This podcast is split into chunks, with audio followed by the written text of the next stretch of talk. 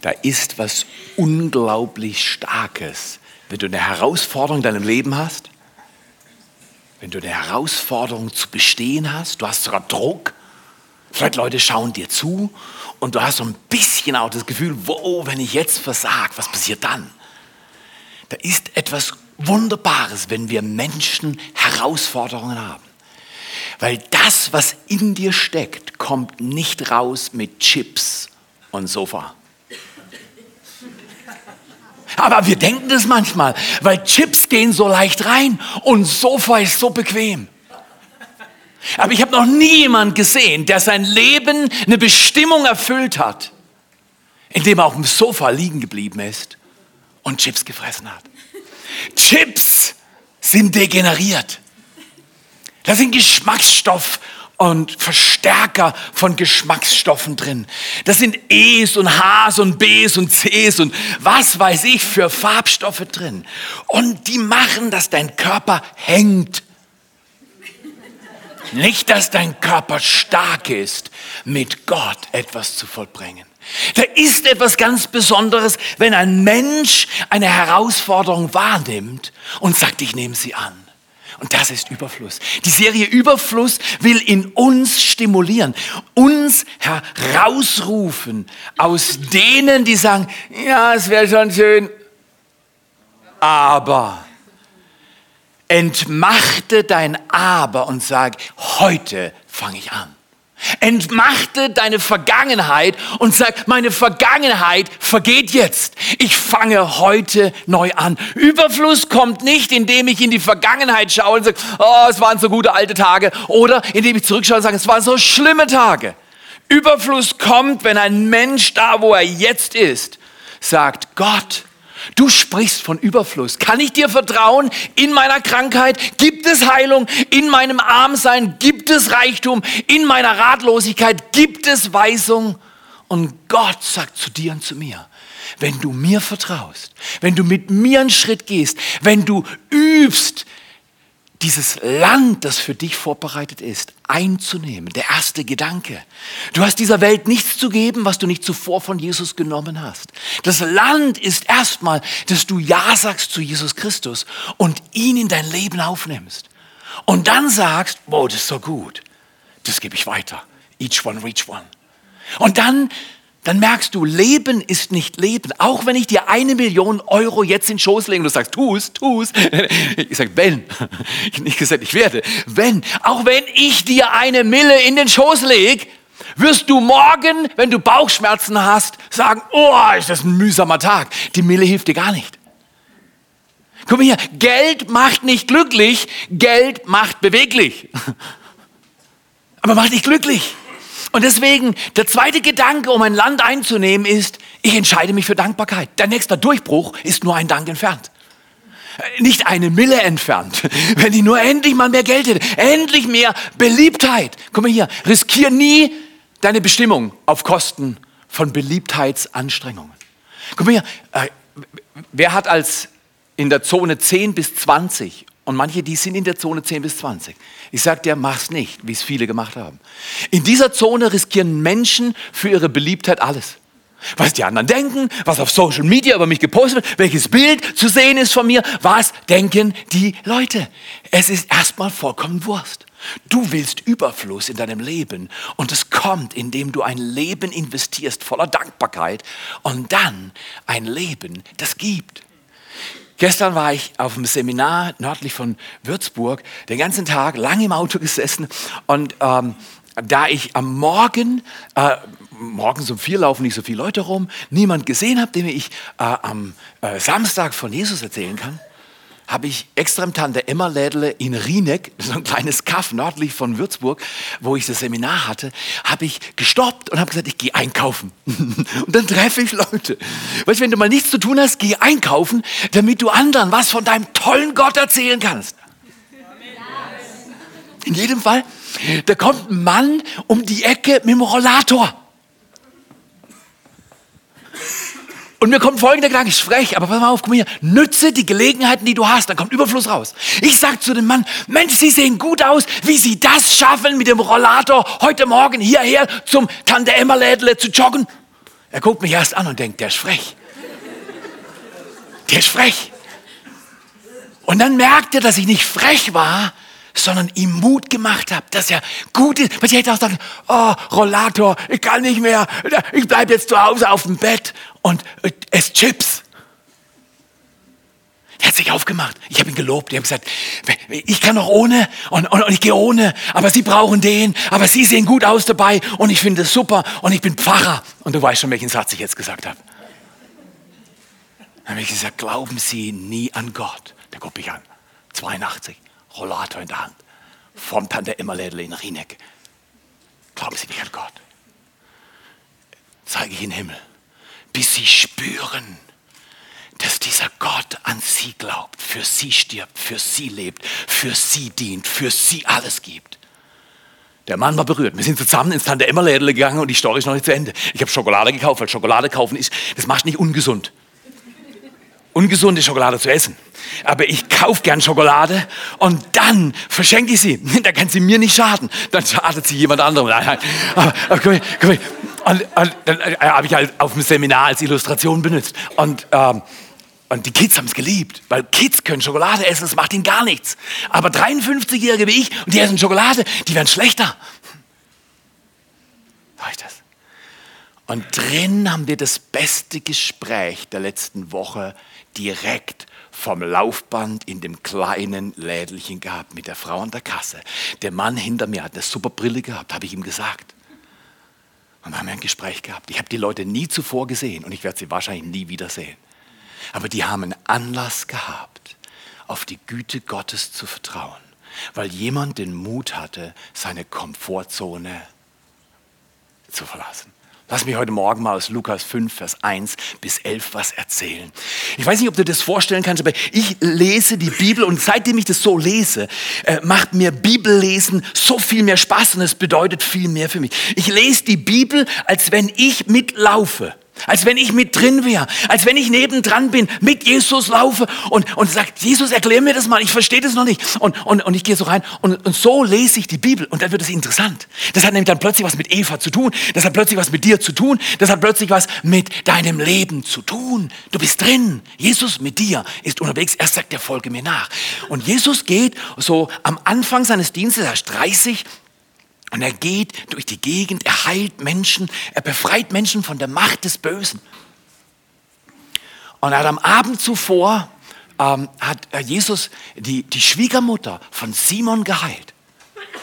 Viele Menschen denken, also Simon Petrus, viele Menschen denken, Petrus hat später Jesus verleugnet weil er seine Schwiegermutter geheilt hat. Aber äh, das, äh, du kriegst noch, wenn du nach Hause gehst. Äh, man, manche denken, dass das das Motiv war, aber ich, ich weiß es nicht, nur mal so ein Gedanke.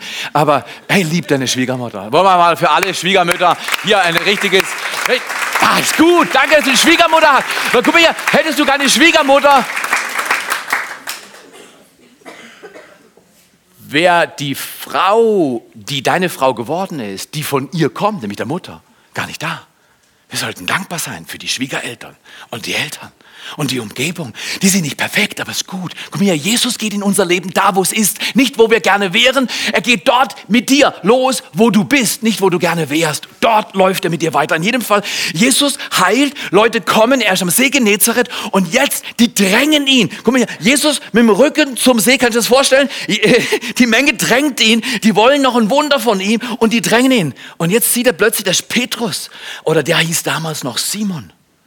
Und er bittet Simon, dass er ihm sein Boot gibt. Er hat gerade die Fische, die er eigentlich fangen wollte, die nicht in seinem Netz waren, aber alte Stiefel und Red Bull-Dosen hat er, glaube ich, aus dem See die Nacht zuvor gezogen. Er putzt diese Netze und er sitzt in seinem Boot und, und denkt, was, was soll der, der Zimmermann? Und plötzlich sagt dieser Jesus, der das Boot von Petrus sieht, der sieht im Simon das Potenzial für einen Petrus. Der, der, sieht in deinem Leben, in, in, in, in seinem Leben und in seinem Boot, sieht er den Petrus, nicht nur den Simon.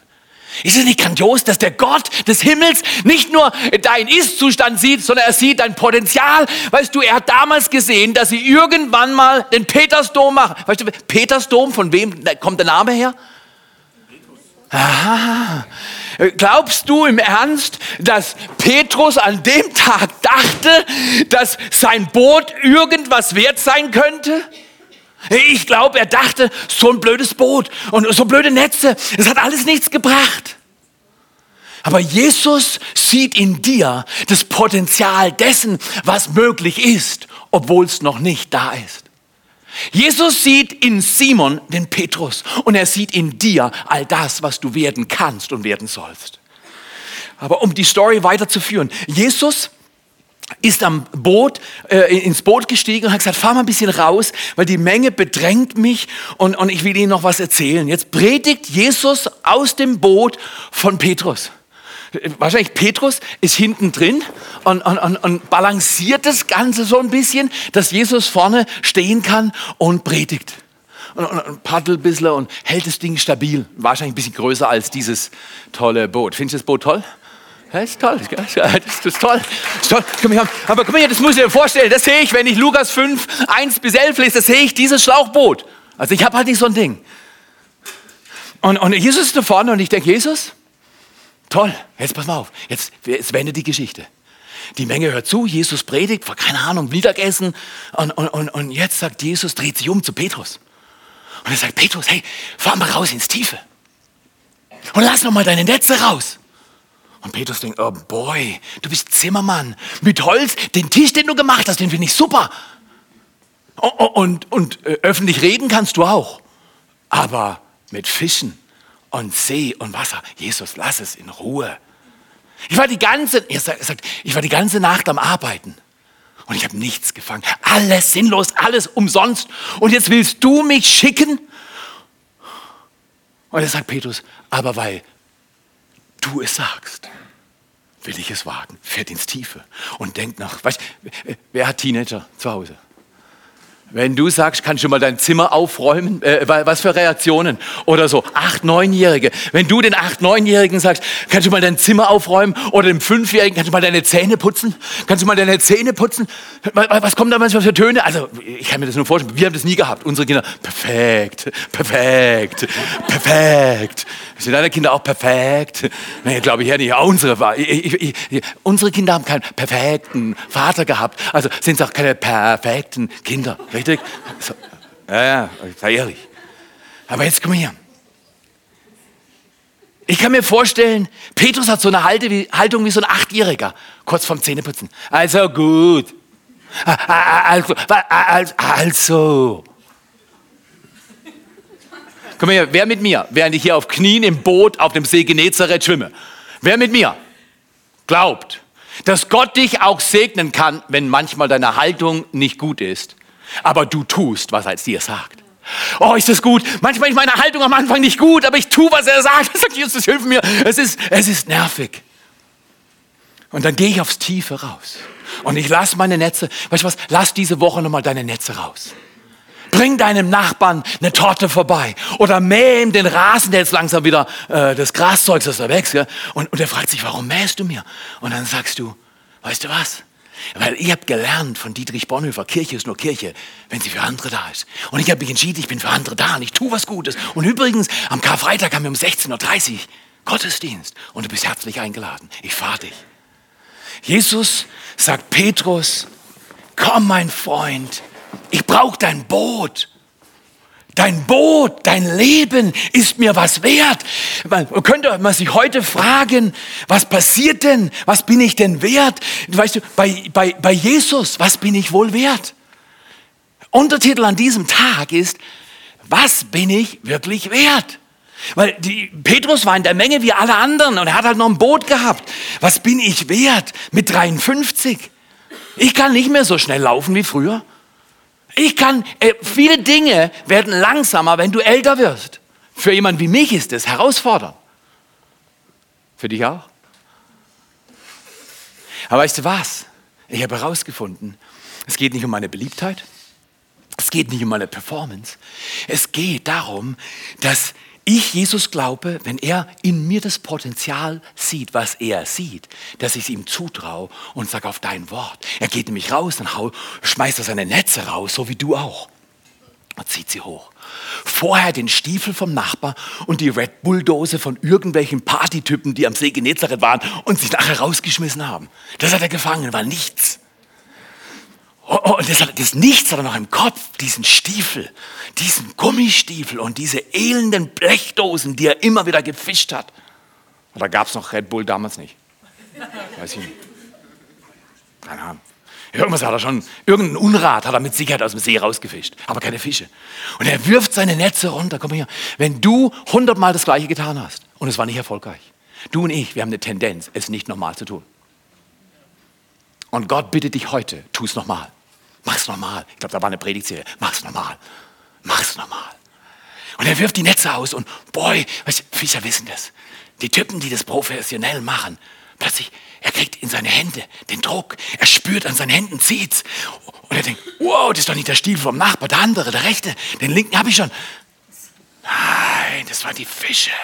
Und jetzt reißt er und er zieht und sein anderer Kollege im, im Boot zieht. Und, und Jesus schaut nur. Ich glaube, Jesus schaut einfach und denkt, siehst du, ich habe dir gesagt, lass deine Netze runter, weil er weiß, er sieht in dir das Potenzial, das in dir steckt, bevor es rauskommt.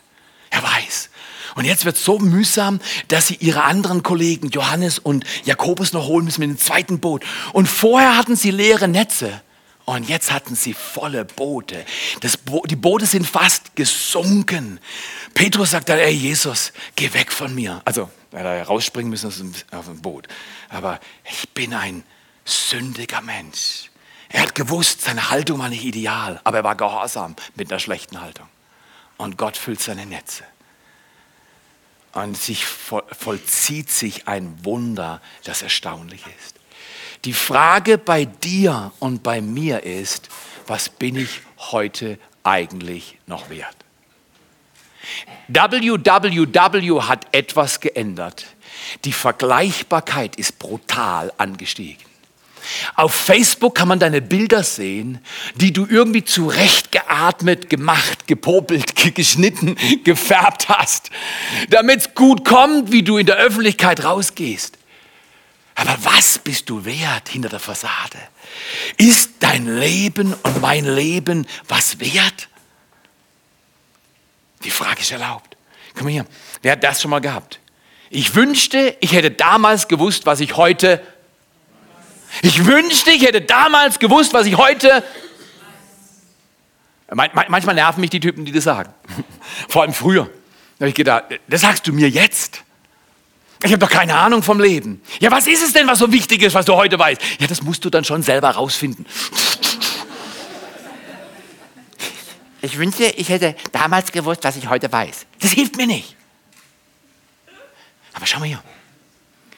Die Frage nach Reife, wenn du Reife entwickelst, weil echte Reife versteht den Unterschied zwischen dem, was wertlos und dem, was wertvoll ist. Was ist wertlos? Ich habe ja nur ein kleines Boot, das ist ja nichts wert, das kann ich ja auch gerade liegen lassen. Mein Leben ist nicht viel wert, deswegen nütze ich groß nichts. Ich lebe halt, gehe zur Arbeit, verdiene mein Geld, gebe es aus und Gott, ja Gott nützt ihn, weil er ist gut, aber mich, mich kann er doch nicht nützen. Das denken wir. Das ist die große Gefahr im Leben, dass du dein Leben verschwendest, weil du denkst, die anderen haben ein tolles Boot, die anderen kommen gut raus, aber ich, was will denn Gott mit mir schon machen? Weißt du was? Gott will mit jedem was Grandioses machen, weil wir sehen hier, dass es mehrere Ebenen gibt. Deswegen die Frage heute Morgen, wertvoll, wertlos, wofür lohnt es sich wirklich zu leben? Wofür lohnt es sich zu leben? Ja, mit so einem Schlauchboot und so alt wie ich bin, was soll ich denn noch für einen Unterschied machen, Jesus? Hast du dich schon mal gefragt? Gott ist so gnädig. Guck mal hier, ich gebe dir vier Worte. Die fangen alle mit dem gleichen Buchstaben an. Und vier Worte gehen durch diesen Text von Lukas 5, 1 bis 11. Und die zeigen uns, dass es sich lohnt zu leben und aus dem Leben alles hervorzuholen, was Gott reingedacht hat. Jesus sieht das Potenzial eines Petrus in einem Simon. Und Jesus lässt sich auch nicht schockieren von dem Versagen eines Petrus Simon, sondern er hält fest. Und heute, wenn du willst, kannst du in den Dom gehen, der nach ihm benannt ist. Das ist stark. Wie viele Leute aus der Menge sind heute noch bekannt? Damals von See Genezareth? Ich glaube nicht mehr viele. Aber Petrus ist bekannt. Warum? Weil er sein Boot zur Verfügung gestellt hat. Stark. Erster Gedanke, Menge, Menge. Was ist mit der Menge los? Eines Tages drängte sich am See Genezareth eine große Menschenmenge. Dreh dich mal zum Nachbarn und sag, hey, Menschenmenge. Hier ist eine Menschenmenge. Hier ist eine Menschenmenge.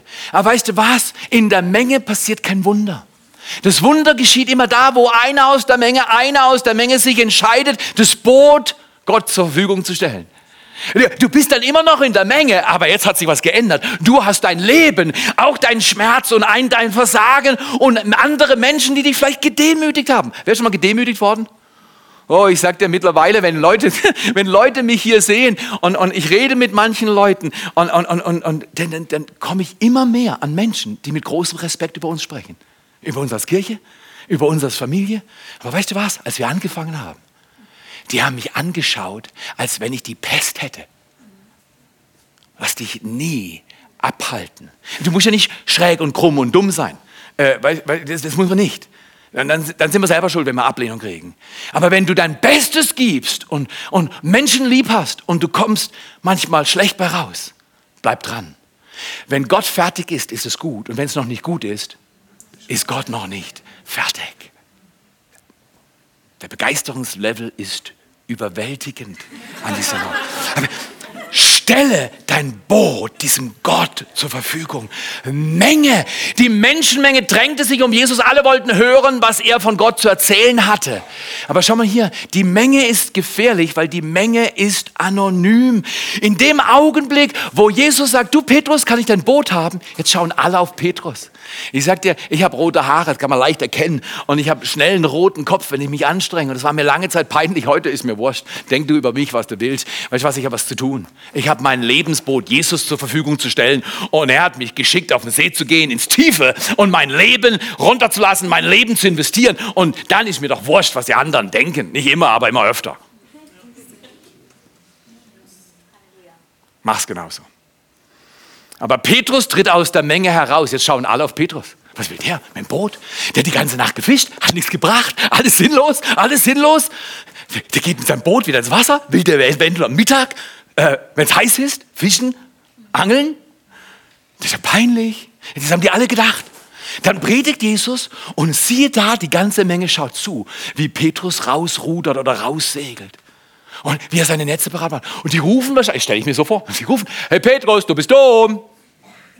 Hey Petrus, äh, bist du, hat die Sonne bei dir was gemacht? Du, du, du lässt deine Netze runter am helllichten Tag. Du, du tust, was Gott dir sagt. Du machst genau, was er dir sagt. Genau, so war's. Nämlich, wenn du aus der Menge raustrittst, weil du ein Motiv empfängst. Wow, Motiv. Da heißt es, Jesus sagt zu ihm, fahr weiter hinaus auf den See. In einer Übersetzung heißt es sogar, ins Tiefe und wirf deine Netze aus. Der Petrus ist ein Schlauer, gell? er sagt, Herr, Herr, du warst gestern Nacht nicht dabei, aber es war grässlich. Komm her, wenn deine Vergangenheit nicht war, wie du sie es gewünscht hast, wenn die Dinge in deinem Leben nicht ideal laufen, heute noch, dann halt dich nicht fest. Sag's vielleicht Jesus. Sag, Jesus, es war wirklich mühsam. Ist zum Fortlaufen, aber ich laufe nicht fort. Aber ich habe nichts gefangen, obwohl ich die ganze Nacht gearbeitet habe. Du schickst mich jetzt raus, die Netze zu schmeißen. Jesus sagt, mhm. Mhm. Und Petrus sagt, weil, können wir das mal miteinander sagen? Weil du es sagst. Können wir das nochmal alle laut sagen? Weil du es sagt. Nimm dir die Karten, weil er es sagt. Nicht, weil ich es sage. Ist wurscht, was ich sage. Weil er es sagt. Tu, was er dir sagt. Lies die Bibel. Komm Samstagmorgens, ich lade die ganze Kirche ein. Samstagmorgen, einmal im Monat, um acht bis neun zu beten. Komm einfach und sag, ich sitze meine Zeit ab. Wurscht. Petrus hat auch nicht die beste Haltung, glaube ich. Er sagt, hey Jesus, ihr habt die ganze Nacht gefischt und es hat sich nicht gelohnt. Komm einfach. Komm zu Next Steps. Geh in eine Kleingruppe. Start eine Kleingruppe. Tu was. Weil guck mal hier, ich will am Ende meines Lebens nicht dastehen und sagen, Jesus, ich habe mein Leben lang eine ruhige Kugel geschoben. Ich bin regelmäßig in Urlaub. Ich habe mein Geld nur für mich verbraten. Und ich habe geschaut, dass mein Ranzen fett wird. Jetzt bin ich gestorben. Hoffentlich hast du einen Platz für mich im Himmel. Das mache ich nicht. Ich sage, Jesus, ob du mein Boot nützen kannst, das weiß ich nicht. Aber ich habe gehört, du siehst Potenzial in mir. Und ich gebe dir mein Boot. Ich gebe dir mein Leben. Ich gebe dir mein Potenzial. Mach was draus. Das große Problem in der Kirche in der westlichen Welt ist Aktivierung. Es ist da. Wir haben's. Ich war in Israel. Ostern lohnt sich. Ich sagte, wir gehen auf den Spuren Jesus sieben Stationen von Karfreitag bis Ostersonntag. Es wird grandios. Aber wisst ihr was, was die, was die Israelis mir gesagt haben über Deutschland und Europa, besonders über unsere Nation? Es war erstaunlich. Die haben eine total positive Haltung uns gegenüber. Ich war beschämt, wie positiv die über uns denken und wie viel Negatives ich über Israel in unserem Land höre. Die sagen, ihr seid die Könige von Europa. Wow, äh, ich weiß warum, weil wir Zaster haben. Aber schau mal hier, komm hier.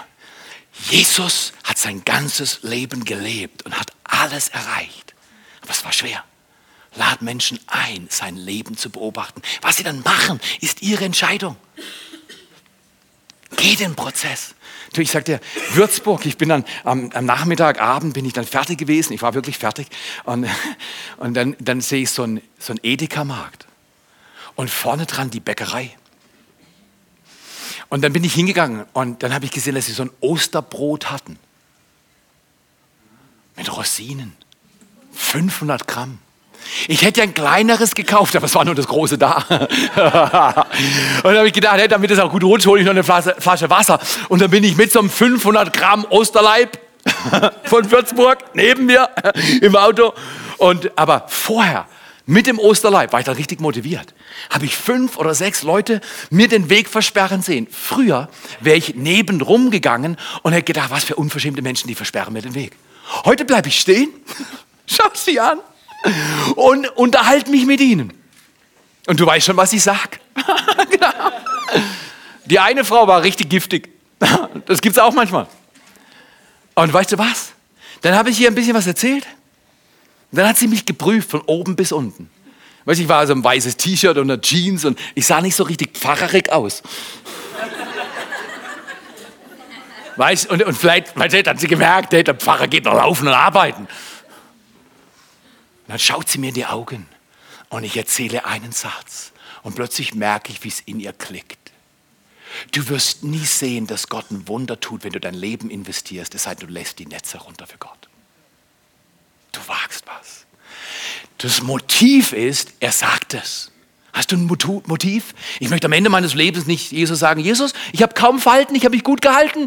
Ich war immer im Schatten auf dem Sofa. Riskier was für deinen Gott. Vergib Menschen, die dich verletzt haben. Lass sie los und zeige, zeige Menschen, dass es ein Motiv gibt im Leben, für das es sich lohnt zu leben.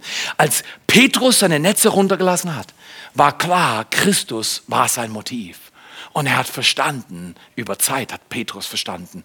Christus war sein Motiv und Jesus hat ein Motiv, er nennt es Kirche. Christus ist mein Motiv und sein Motiv, Jesu Motiv, ist die Kirche. Du bist das Motiv. Ich finde es so toll. Jesus ist für mich, nicht weil ich gut bin, sondern weil ich sein Geschöpf bin.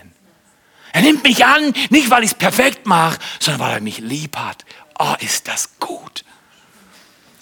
Das dritte M resultiert aus den ersten zwei. Wenn du in der Menge bist und jemand dir ein Motiv gibt, wie Jesus, nimm dein Boot, stell es Gott zur Verfügung.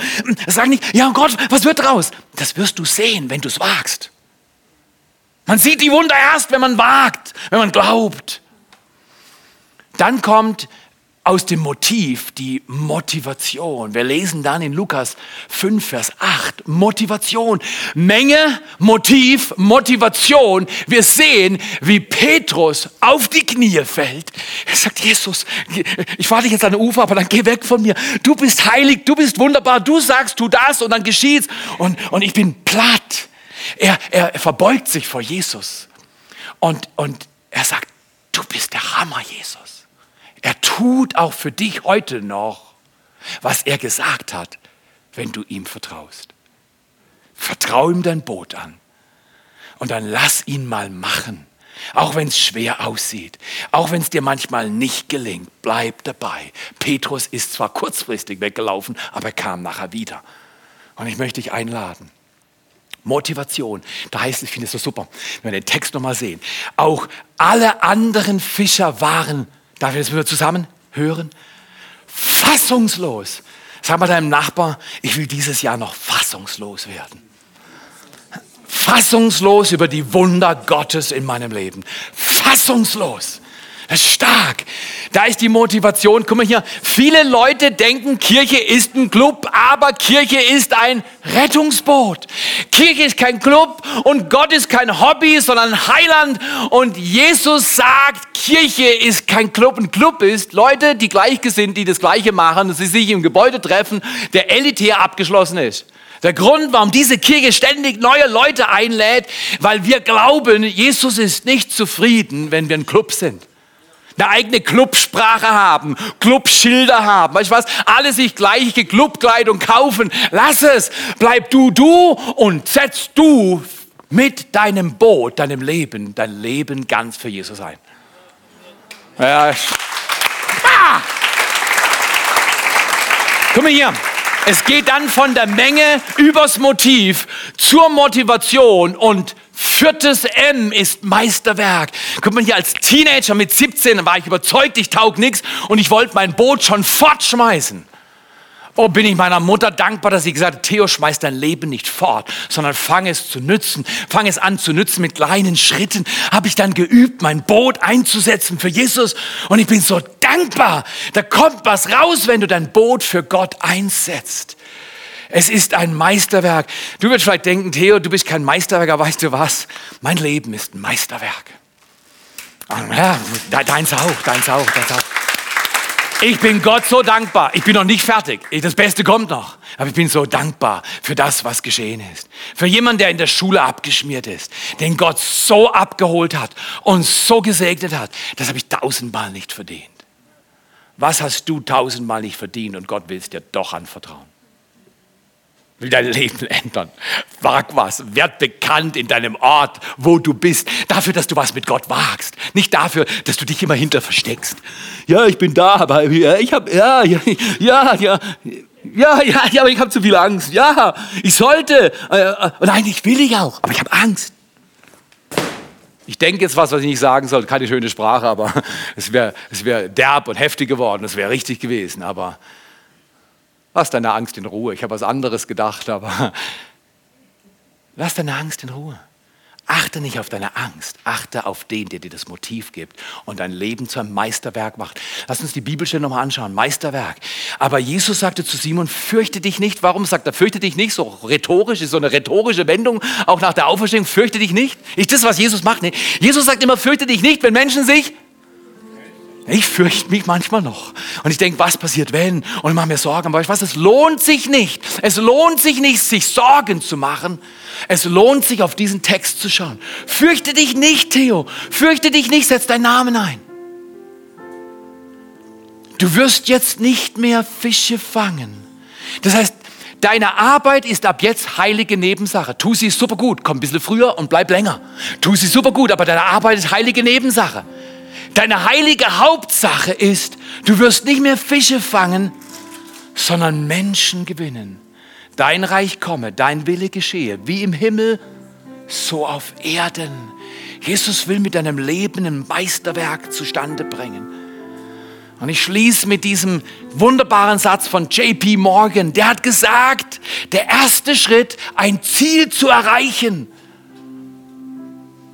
ist gut zu sein ist gut auszusehen, ist reich zu sein, ist eine gute Vergangenheit zu haben. Der erste Schritt, erfolgreich zu werden, ist, du musst halt einfach einen super Account haben auf Facebook, Instagram und Twitter und, und, und, und du musst so viele Likes haben. Hat er das gesagt?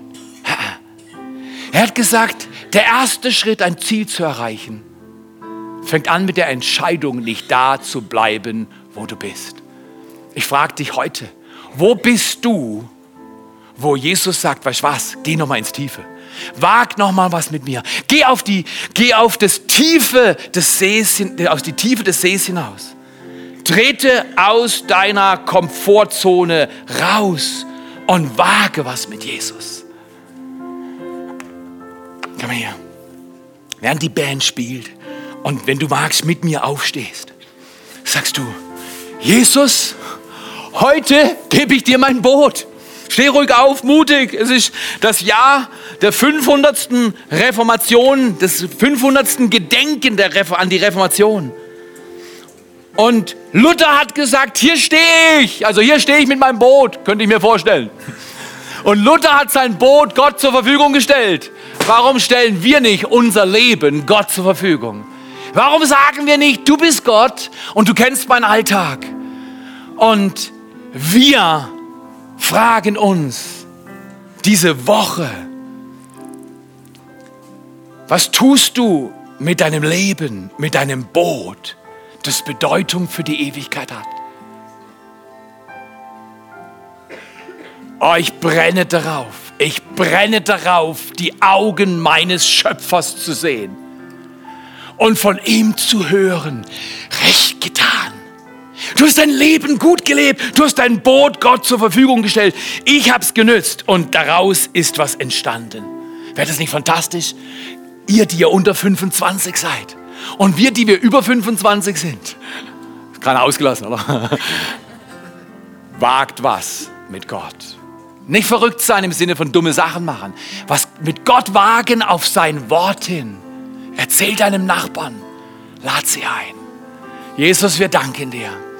Bevor wir dieses Lied spielen und noch singen miteinander, ein Crescendo machen, einen Abschluss. Leg doch noch mal fest in deinem Leben, Jesus, mein Leben gehört dir. Sag's ihm, Jesus, mein Leben gehört dir. Ich gebe dir mein Boot. Ich gebe dir mein Boot. Ich gebe dir meine Umstände. Ich bleib nicht hängen beim Problem. Ich wag was mit dir. Ich gehe auf den See hinaus. Komm du und segne meine Netze. Komm du und segne mein Leben. Komm du und berühre mein Herz. Komm du und tu dein Wunder. Sag ihm, ich brauche dein Wunder, Jesus. Sag's ihm persönlich. Und lass die Band mal richtig krachen. Lass uns miteinander Gas geben. Und lass uns sehen, dass Ostern das grandioseste Fest ist, das die Christenheit je feiern könnte, weil sie feiern den auferstandenen Jesus Christus. Er hat den Tod besiegt und die Krankheit und Teufel. Und wir gehen vorwärts in Jesu Namen.